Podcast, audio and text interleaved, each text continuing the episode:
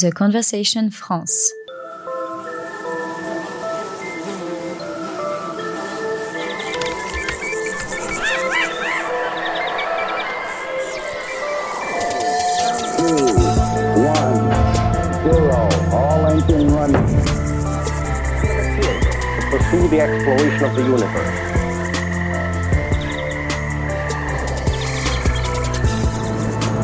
L'échappée science, un podcast de The Conversation France. Deux fois par mois, un zeste de science pour découvrir, s'émerveiller, réfléchir. Bonjour à toutes et à tous et bienvenue dans notre podcast L'échappée science. Je suis Jennifer Gallet, chef de rubrique environnement pour le média The Conversation. Dans ce nouvel épisode, nous allons plonger dans le monde des low-tech, ces approches qui suscitent un intérêt grandissant dans nos sociétés du jetable, de plus en plus impactées par la raréfaction des ressources et les menaces climatiques. Pour en parler, j'accueille aujourd'hui Morgane Meyer, directeur de recherche CNRS en sociologie, rattaché à Mine Paris et dont les travaux portent sur les low-tech, mais aussi sur des sujets plus high-tech, comme l'édition génomique par exemple. Morgane, bonjour. Bonjour Jennifer. À mes côtés également Elsa Couder, chef de rubrique science à The Conversation. Elsa, bonjour. Bonjour Jennifer. Elsa, nous vous retrouvons un petit peu plus tard après l'entretien pour votre chronique.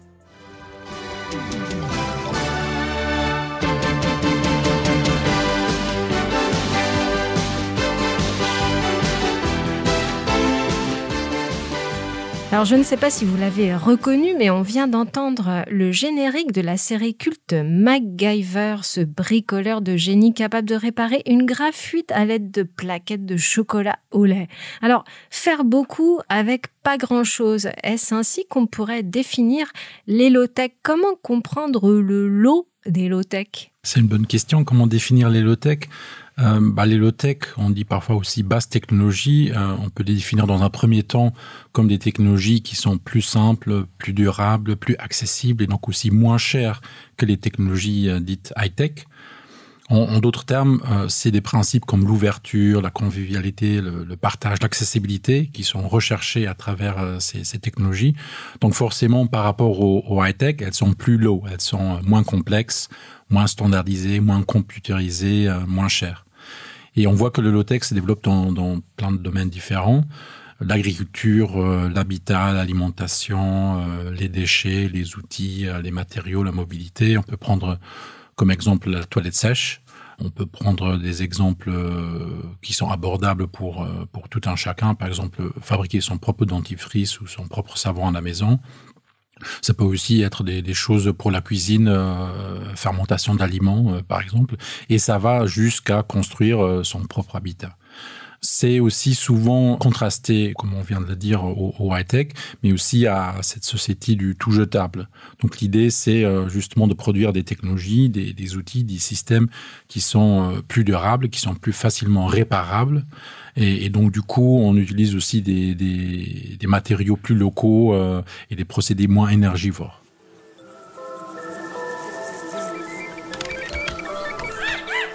De quand date ce mouvement et est-ce qu'on sait un peu où, euh, où il a émergé? Je crois qu'il faut donner deux périodes. Tout d'abord, il faut citer les années 1970.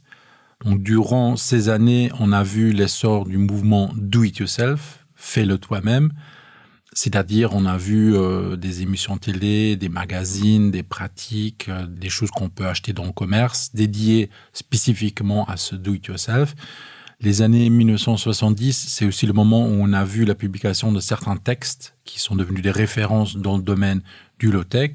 Je pense notamment aux travaux de Ernst Schumacher sur les technologies appropriées et technologies intermédiaires.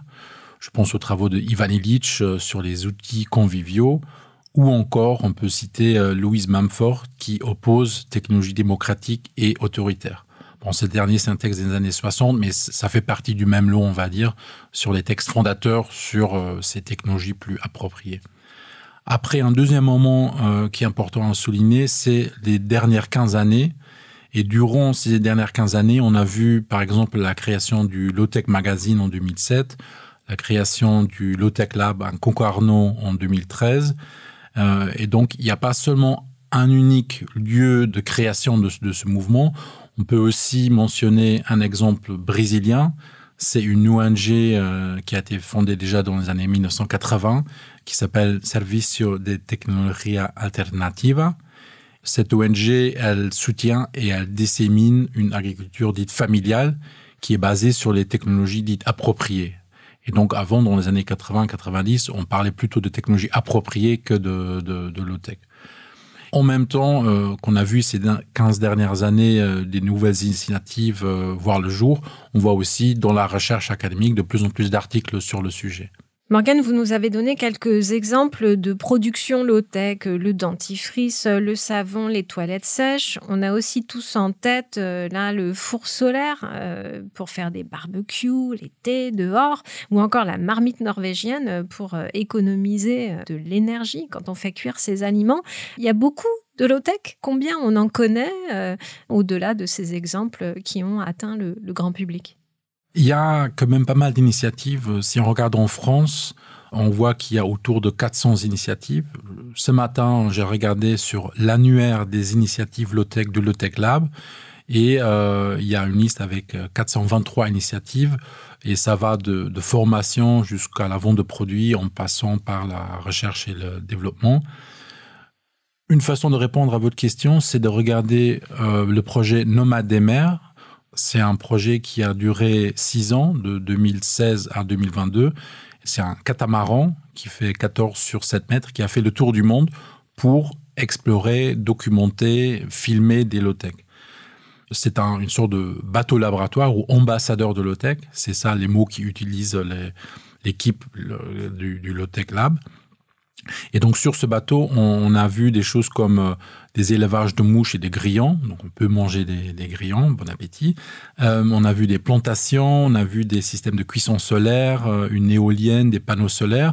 Donc l'idée du Low Tech Lab, c'était à travers ce projet du Nomade des mers, d'aller dans différentes régions du monde, de regarder les problèmes spécifiques des gens sur place et les solutions qu'ils ont inventées, de les documenter, peut-être de les prototyper et après de les diffuser à travers des tutos, mais aussi des livres. Et on peut noter que le Nomade des mers, ça a aussi abouti à un, livre grand public qui s'appelle Nomade des mers, le tour du monde des innovations, et aussi une série télévisée euh, qui a été diffusée sur Arte.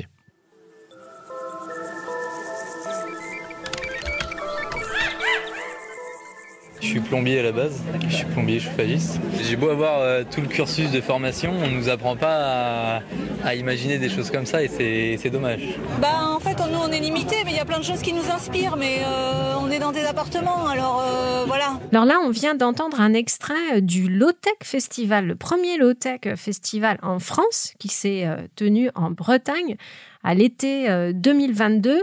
Et justement, alors ça marque euh, voilà l'aboutissement du, du, périple du nomade des mers euh, dont vous nous parliez. Et puis ça nous montre aussi que la Bretagne euh, semble jouer un rôle très particulier dans cette nouvelle cartographie, la cartographie des low-tech en France. Alors comment est-ce qu'on explique cet ancrage breton? C'est vrai que la Bretagne est la région qui a vu la naissance du Low-Tech Lab à Concarneau. Et donc c'est l'endroit par excellence vers lequel on se retourne si on veut euh, euh, regarder les choses qui s'y font euh, au niveau des low-tech. Et donc le Lab, il a organisé avec d'autres acteurs aussi euh, le premier festival low-tech en juin-juillet l'année passée. Et euh, c'était un peu pour euh, fêter en bonne et due forme le retour à bon port du Nomade des mers. Et donc après 6 ans et 25 escales à travers le globe, le nomade des mers est revenu à bon port. Il y avait plein de médias, il y avait un grand public qui était sur place. Et donc, c'était le coup d'envoi aussi du Festival Otech avec plein de discussions, tables rondes, ateliers, et le tout dans une euh, ambiance assez conviviale et, et, décontractée. Il y a ce projet initial du Nomade des mers, mais il y a aussi un autre projet euh, autour des low-tech en Bretagne qui s'est également lancé. Est-ce que vous pouvez nous en dire un mot? C'est un projet qui est financé par l'ADEME, l'Agence de l'environnement et de la maîtrise de l'énergie. À travers ce projet, le Lotech Lab, il collabore avec une vingtaine d'acteurs euh, du territoire euh, de la Bretagne. Donc, c'est des acteurs euh, auxquels on ne pense pas forcément quand on pense Lotech. C'est un hôpital, des mairies, une école maternelle, un parc d'attractions, un hôtel, une brasserie. Et donc, l'objectif de ce projet, c'est vraiment d'expérimenter des nouveaux fonctionnements d'organisation et de développer des low-tech dans des institutions qui ne sont pas forcément sensibilisées au low-tech. Le défi euh, pour le futur, c'est suite au nomade des mers qui a exploré les low-tech à travers le monde, de reterritorialiser les low-tech. Et donc pour la Bretagne, c'est pas une démarche qui est anodine, mais c'est vraiment une stratégie euh, qui est réfléchie, qui est, politique, de se positionner comme euh, capitale française des low-tech. Morgane, cette dimension régionale dont vous venez de nous parler avec euh, la Bretagne, ça pose la question plus générale du passage à l'échelle pour les low-tech. C'est un aspect sur lequel vous avez plus particulièrement travaillé. Est-ce que vous pouvez nous expliquer en quoi le passage à l'échelle, c'est un, un défi pour les low-tech? C'est une question qui revient souvent, comment généraliser l'utilisation à la fabrication de low-tech, comment passer à l'échelle? Et cette question, c'est une question aussi qui est classique en sciences humaines et sociales, surtout en géographie. Et euh, cette question, elle est redevenue très à la mode avec la notion de scalabilité, euh, notamment à travers les travaux d'Anat euh, Singh. Quand on parle de scalabilité, il faut aussi se rendre compte qu'il y a des choses qui sont non scalables, les choses qu'on peut plus difficilement mettre à, à l'échelle. Mais de l'autre côté, si on parle de passage à l'échelle, euh, ça met un peu trop la focale sur euh, la croissance euh, et l'idée que la généralisation du technologie est une fin en soi, alors qu'il faut justement questionner, problématiser les besoins en énergie, en technologie. Et j'ai eu une citation de Clément Chabat, qui est un des membres du Lotech Lab, qui explique que, donc je cite, la low-tech est une démarche globale, mais aussi très locale, puisqu'elle est indissociable des ressources proches d'un environnement. On voit bien que low-tech, c'est à la fois quelque chose de très ancré, qui répond à des questions, à des contextes, à des problématiques très locales, mais de l'autre côté, et c'est ça ce qui m'intéresse dans mes recherches, les low-tech, c'est aussi quelque chose qui est diffusé, médiatisé, véhiculé pour un public beaucoup plus large. Donc c'est cette double géographie à la fois euh, locale, régionale, mais aussi plus globale et mondiale qui, m'intéresse dans mes travaux.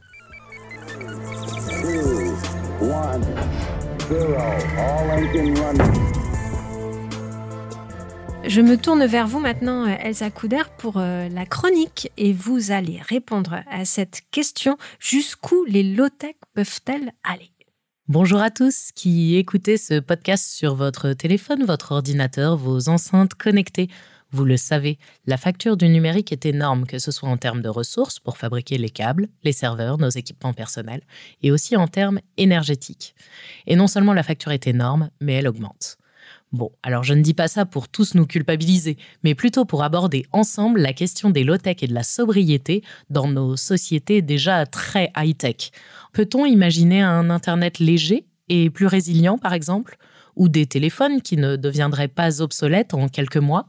Est-ce à concevoir euh, des technologies qui gaspilleraient moins de ressources, ça pourrait ressembler à quoi?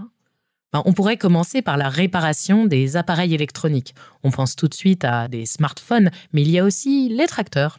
Et oui, de nombreux tracteurs aujourd'hui sont connectés sous logiciel propriétaire et donc impossible à réparer sans passer par le fabricant, sauf bien sûr aller à quai. Il y a aussi euh, tout ce que peuvent faire euh, les scientifiques pour euh, limiter le gâchis de ressources. On sait par exemple que certaines machines du cloud ne sont que rarement utilisées. Leurs locataires ont surdimensionné leur flotte pour ne pas être pris au dépourvu en cas de forte demande. Des chercheurs comme Romain Rouvois et ses collègues de l'INRIA et de l'Université de Lille ont ainsi conçu des outils pour allouer à autre chose les ressources inutilisées. Mais malheureusement, quand on optimise l'efficacité énergétique d'un système, le coût et le prix des produits diminuent, et cela peut provoquer une hausse de la demande. Dans notre exemple, si on libère des machines non utilisées, on peut faire plus de calculs sur le même nombre de serveurs, et il y a des chances pour que cela affecte les prix à la baisse, et que ça pousse donc à la consommation. C'est ce qu'on appelle l'effet rebond. L'autre question que cela soulève est que si les flottes des locataires du cloud sont surdimensionnées, c'est bien qu'il y a une raison. Il s'agit d'assurer une bonne qualité de service. Hein. qui aime les vidéos qui se figent? C'est vrai qu'une vidéo euh, figée, c'est pas terrible, mais en même temps, euh, on voit tellement de vidéos complètement inutiles sur le net. C'est d'ailleurs une des idées pour rendre Internet plus léger et plus résilient, limiter l'usage de vidéos, d'images, de pubs. Mais vous posez au fond une question centrale pour les gens qui veulent développer les low-tech, celle des besoins. Et au-delà, des rapports de force économiques qui font émerger les technologies numériques. Cette question des besoins est pour le moins épineuse. Un besoin pour vous ne l'est peut-être pas pour moi. Mais je trouve intéressant ici d'invoquer la notion d'outil convivial dont Morgan nous a parlé. Elle a été développée par Ivan Illich dans les années 70. Un outil est convivial, je cite, dans la mesure où chacun peut l'utiliser sans difficulté, aussi souvent ou aussi rarement qu'il le désire, à des fins qu'il détermine lui-même. Ça vous fait penser à votre téléphone, ça? Bah non, pas vraiment. Bah non, pas du tout. Certains chercheurs utilisent comme critère la pérennité pour élaborer des technologies authentiquement frugales. La question devient alors, qu'est-ce qu'un système pérenne dans les limites planétaires, qui soit désirable et dont on souhaiterait voir bénéficier toute la population mondiale? En gros, Elsa, ce que vous nous dites, c'est quel ensemble de technologies pourrait satisfaire nos besoins réels? Oui, aujourd'hui, chercher à développer des low-tech, c'est aussi explorer des réseaux d'interdépendance de nos technologies. On cherche à créer un ensemble fonctionnel. Je vous donne un exemple. Dans une société sobre du futur, souhaiterions-nous renoncer à un système de santé moderne et sophistiqué? Si on garde des appareils d'imagerie ou de fabrication de médicaments, cela suppose une chaîne industrielle derrière. Alors, cette question de jusqu'où peuvent aller les low-tech nous entraîne bien loin. Mais cela n'a pas l'air d'effrayer des chercheurs de plus en plus nombreux, en informatique notamment, qui s'interrogent désormais sur leur rôle et leur contribution dans notre monde aux ressources limitées. Merci Elsa pour cette euh, chronique. Morgane, qu'est-ce que cela vous inspire? Votre chronique, elle montre très bien, je trouve, euh, le fait qu'il faut un peu décentrer le regard, qu'il ne faut pas seulement euh, concevoir les low-tech en tant qu'objet technique et matériel, mais qu'il faut réinsérer ces technologies dans un système, dans une culture plus large. Et donc l'idée, c'est pas seulement de produire, d'utiliser, de fabriquer un, outil, un, téléphone portable, mais de se poser la, question de la réparabilité, de la durabilité de, toutes ces technologies. Elle montre aussi très bien que ces questions sur l'OTEC se posent dans différents domaines. On a parlé du nomade des mers, de l'alimentation, de l'énergie. Et votre euh, chronique, elle montre aussi très bien qu'il y a des domaines comme le numérique, euh, comme les ordinateurs. Et euh, c'est un sujet qui est aussi très important pour un peu problématiser, complexifier cette question de, des données, de, l'usage des, smartphones, en sachant que voilà, un smartphone, c'est quelque chose de très complexe qui utilise beaucoup de ressources, de matériaux très rares. Donc il faut se poser la question, comme vous l'avez dit, de, des besoins, euh, des données, des vidéos, etc., qui souvent sont des choses quand même invisibilisées. Et, on pourrait conclure que les low-tech, c'est une façon de rendre visible euh, l'amont et l'aval des technologies et aussi donc l'effet et euh, l'impact écologique des technologies. Merci Morgane Meyer pour tous vos éclairages. Je rappelle que vous êtes directeur de recherche CNRS en sociologie, rattaché à Mine Paris. Et merci Elsa Couder, chef de rubrique Science, pour votre chronique. Je vous propose de retrouver tous nos articles sur les low-tech sur The Conversation. Et je vous dis à bientôt pour un nouvel épisode de l'échappée science.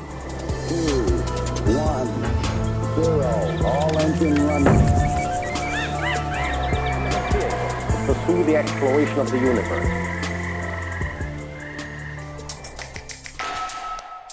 The Conversation France.